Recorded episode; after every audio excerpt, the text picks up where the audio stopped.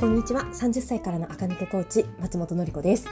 3連休終わって皆さんお仕事どんな感じですかね？私もあのおかげさまでね忙しくさせていただいてますけどなんかね毎日仕事もあるけど家事がねなんかね なんか家事ってあれじゃないですか？マイナスなんか私どこかで見たか聞いたんですけどマイナスをゼロに持ってく仕事なんですよね。なんか料理してなんかもうねねキッチンの洗い物とか、ね、キッチン周りの掃除とか玄関拭いたりなんかとにかく日々汚れていったものをまたゼロに綺麗な状態に戻すのが家事でなんかあまりになんか私家事ってやってる側やったって思うけど全て終わった後見た人って朝と同じ風景じゃないですか。ね？わかりますよね？マイナス、昼間の間にマイナスになってて、夜にかけてまたゼロに持っていくのが家事だと思うんですけど、なんか朝見て夜見るだけだとゼロからゼロだから、ね、なんか達成感がないっていうかね、私いつも家事した後あんまり達成感をね、感じられないんですよね。うんだからこそあの極力で家事しなくていいように物を減らしたりとかね。あのこまめに掃除掃除ってほどね掃除しないです、うん、っていう感じでもないけどまあちょっと服とかね。あのそういうことはねやるようにしてますけど、はい、あんまり本当に私って家事に向いてないなって いつも思ってます。皆さんもね歯食いしばってやってるのかなと思いながら私も歯食いしばってね やってます。一緒に頑張りましょう。えっと今日はですねあのダサくならないためにの考え方についてお話します。えっと、ちょっと前の、えっと、LINE のメルマガ、あとは先日のコーディネートセミナーを ご覧になった方は、この話をね、したと思いますが、あの、マトリックスですね。えっ、と、表を作る、えっ、と、左右、右側が女性的、左側が男性的、上下、えっ、ー、と、下が子供、上が大人っていうこのね、上下の軸を取っていただいて、ここに持ってる服を当てはめていく。で、このマトリックス上で、違う枠だから大人っぽい女性と子供っぽい男性って何かっていうと大人っぽい女性って女性の服？ドレスみたいなものですよね。で子供っぽい男性の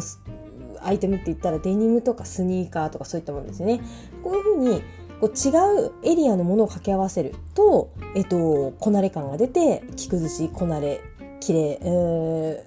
おしゃれな感じが出やすいですよって話をしていたんですけれどこのマトリックスは自分が痛くならないためにも結構使えるんですよ。どういうことっていうと服装と,、えー、と年齢というかね立場が合ってないとちょっと痛いんですよね人ってね。で例えば私がねほんとよく取り上げるね美人百科系のスタイルねあれはマトリックスで言うと右側女性的ですよねで上に行けば行くほど大人マダムで真ん中ぐらいが、まあ、若年層の女性。で下に行くと赤毛のアンケあのガールなんですけど、まあ、フェミニンの中央ぐらい。失礼しました。中央ぐらいのもんだと思うんですよね。あのスナイデル系のワンピースね。つまり38歳は着ないけど28歳は着るなみたいな その辺です。でそのスナイデル系のワンピースを我々30代半ばがね買うのは全然いいけれど全て他のアイテムまでその、えーと、乙女ゾーン その若年層女性のゾーンの小物でまとめちゃうと痛くなるんですよ。えっ、ー、とフェミニンなワンピースにが、えっ、ー、とリボンのついた、えーと、シューズに、えー、なんかカゴカゴっぽい可愛いバッグとかねでその色があの例えば可愛い革のバッグだとしてもピンクとかねパステルブルーのバッグを持ってたとかするとそれは全て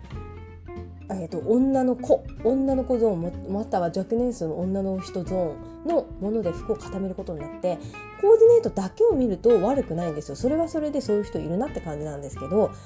本体自分がね35歳だった場合はおかしくなるんですよね。そうそういう時におかしくならないように、えっ、ー、と、ガーリーあとはそういうちょっとフェミニンなワンピースでちょっと幼い系のものを買っちゃったら、えー、と足元をローファーにするとかジャケットを羽織るとか違うエリアローファーとかジャケットは、えー、と左上のメンズの大人っぽいゾーンですよね。そこのものと掛け合わせたりするとうまくいくってことなんですね。ねこれねじゃあ、えっと、我々多分聞いてる人ね大人の女子女性だと思うんですよね。ってことは右上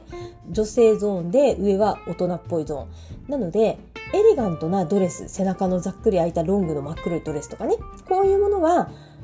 我々の年齢的には合います。で靴をそれに合わせてあの真っ黒のねヒールにしたりバッグもねちっちゃいパーティー用のねキラキラのバッグ持ったりするのは我々の年齢としては合うけどそこまでキメキメでいく、えーと、綺麗めなスタイル100億点満点で行く場所は限られちゃうんですよ。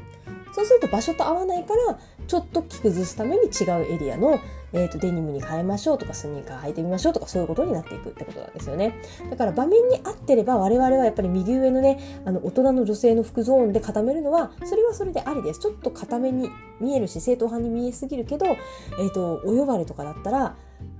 いいと思うんですよね。ただそこは我々の年齢と合ってるからいいけれど他のゾーン今さっきは、えーとフェミニンなねスナイデル系ゾーンを言ったので、今度は左下。デニム、スニーカー、パーカーっていう服は、えっと、男の子供の格好なんですよね。言っても大学生ぐらい。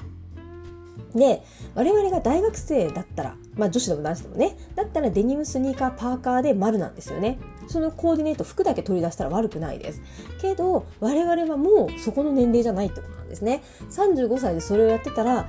まあ、痛くはないです。さすがにフェミニンじゃないからね。痛くはないけど、まあなんか何にも構わない人なのかなとか、なんか大学生っぽく見えるなとかね、そんな感じになるんですよね。やっぱりおしゃれって大人っぽく見せることがおしゃれなので、幼く見せるべきではないんですよね。そうすると、えっ、ー、と、スニーカー、デニム、パーカー、全部子供っぽくするのはやめようかってことになりますよね。デニムは残して他とミックスするんだったら上のゾーン、メンズの大人ゾーンからまたローファーとメンズライクなボクシーなシャツを持ってきてもいいし、あとはボクシーなシャツ、デニムで足だけ右上の女性ゾーンね、あの黒い高い背の高いヒールとかでちょっとマニッシュに持ってってもいいじゃないですか。そんな感じでテイストをミックスさせるとおしゃれに見えますってね、いつもこの部分だけを言ってたんですが、もうちょっと掘り下げると、ックスさせずにその年齢っぽいものだからパッと見5歳児用の服だろみたいなやつを35歳が着てたらおかしいってことになっちゃうのであのうんだから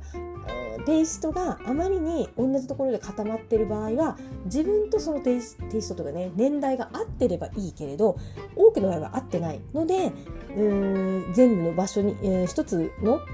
枠の中でコーディネートを決めちゃうのは危険かなという話ですね。わかりましたかねちょっと整理できてなくてすみません。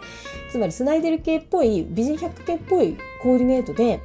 35歳が生きていくのは厳しいってことなんですよ。スナイデルを買っちゃいけないわけじゃないんですよね。あの、リボンのついたハイヒールを履いちゃいけないわけじゃないんです。一個一個に罪はないけど、リボンのハイヒールとスナイデルのワンピースを一緒に着ると、それが25歳女の子の格好になるので、振り返ってあらびっくり35歳女子、女性ってことになっちゃうので、それは違うと。ね、ローファーぐらいに変えようかとかね、えっ、ー、と、リボンのピアスはやめてイヤカフを5個ぐらいつける感じでちょっとクールにしようかとかね、そういう感じで少し、うん、自分の年齢と離れたものが着たい場合には必ず大人っぽいものも自分の年齢に沿うものも身につける方がいいしそうするとテイストのミックスが起こっておのずとおしゃれにもなりますよっていうお話です。ね、わかりましたかね？もうね、この、そう、痛くなるかどうかってね、結構ね、やっぱり好きな服を着ればいいじゃんってね、世の中誰か言ってるかもしれないけれど、やっぱりね、あの私の友達がね言ってたんですけど好きな服着ればいいって言うけどじゃあセーラー服を着たおじさんの後をついていくかって言ったらついていかないもんねって言ってて まあそうだなって思うんですよね。やっぱり大人になったらねそれなりに信用されるようなね格好というかねをした方がまあ自分のためにもなるしその方が自分にとって好ましく思えるようになるんじゃないかなと思うんでね。好きもいいけど、えーと一歩引いて好きなものと自分な、まあ、自分に似合うものね掛け合わせるというかねもう大人なんだから子供っぽいものだけで固めることはしないかなだから赤毛のみたいなスタイルもっとスナイデルよりもっと年下ですよねは大人になったらしない芸能人でね千秋さんみたいな感じだったらいいですけど、まあ、一般の人は働いてるのでまあちょっとねそういうふうに思ったなというお話でございました。今日も聞いてくださってありがとうございました。えっ、ー、と、また明日も聞いてください。